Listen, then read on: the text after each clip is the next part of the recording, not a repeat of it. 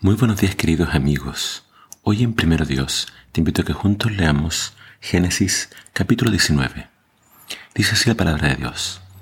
Al anochecer, los dos ángeles llegaron a la entrada de la ciudad de Sodoma, y Lot estaba sentado allí, y cuando los vio, se puso de pie para recibirlos. Entonces les dio la bienvenida y se inclinó rostro en tierra.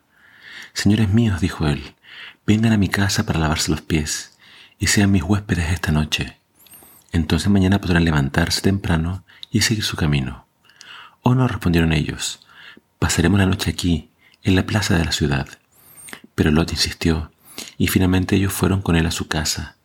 Lot preparó un banquete para ellos, con pan sin levadura, recién horneado, y ellos comieron. Pero antes de que se fueran a dormir, todos los hombres de Sodoma, tanto jóvenes como mayores, llegaron de todas partes de la ciudad y rodearon la casa, y le gritaron a Lot, ¿Dónde están los hombres que llegaron para pasar la noche contigo?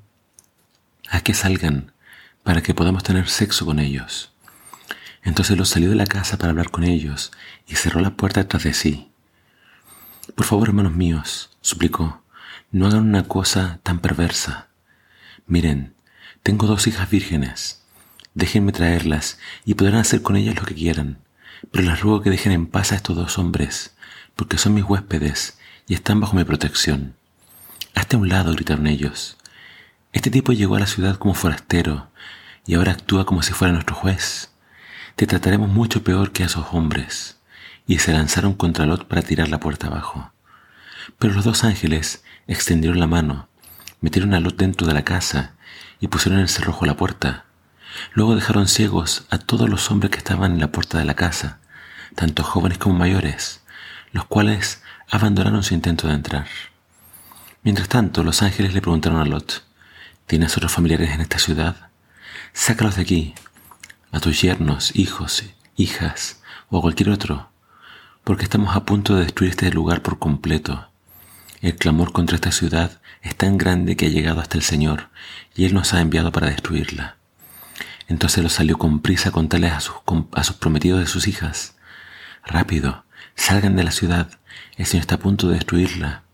Los jóvenes pensaron que lo decían broma. Al amanecer de la mañana siguiente, los ángeles insistieron. Apresúrate, le dijeron a Lot. Toma a tu esposa y a tus dos hijas que están aquí. Vete ahora mismo, o serás arrastrado en la destrucción de la ciudad. Como Lot todavía titubeaba, los ángeles lo agarraron de la mano, y también a su esposa y a sus dos hijas, y los llevaron enseguida a un lugar seguro fuera de la ciudad, porque el Señor tuvo misericordia de ellos.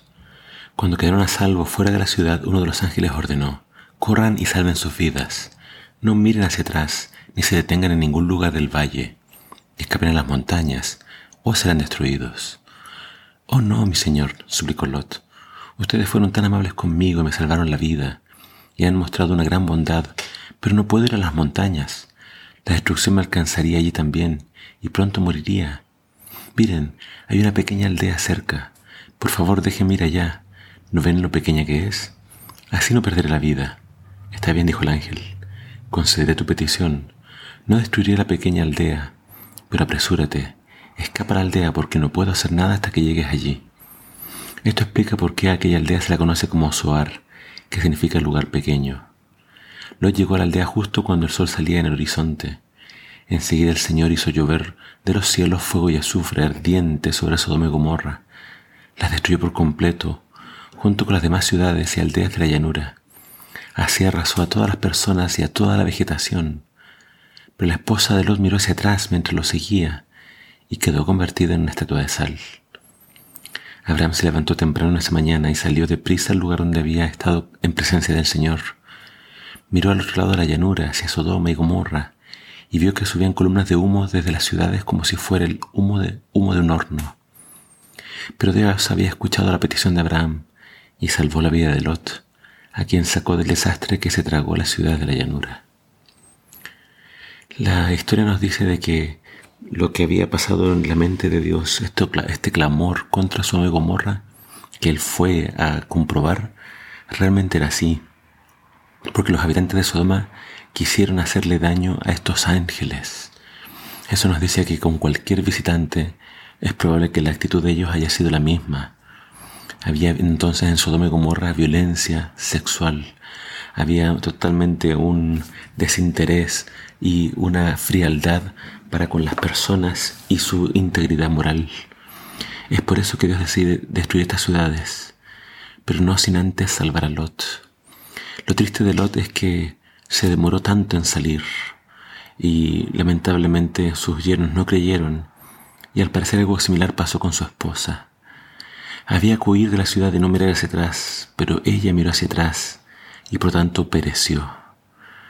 La salvación siempre es por gracia, pero también incluye la obediencia. Dios espera que nosotros obedezcamos su palabra y sus instrucciones. Así que la lección de esta historia es, debemos tener cuidado con el pecado de las ciudades y que nuestro corazón no se apegue tanto a las cosas materiales, ya que todo lo que vemos también algún día va a ser destruido por el fuego. Creamos en Dios, andemos en sus caminos y tengamos tesoros en el cielo y no en la tierra. Que el Señor te bendiga.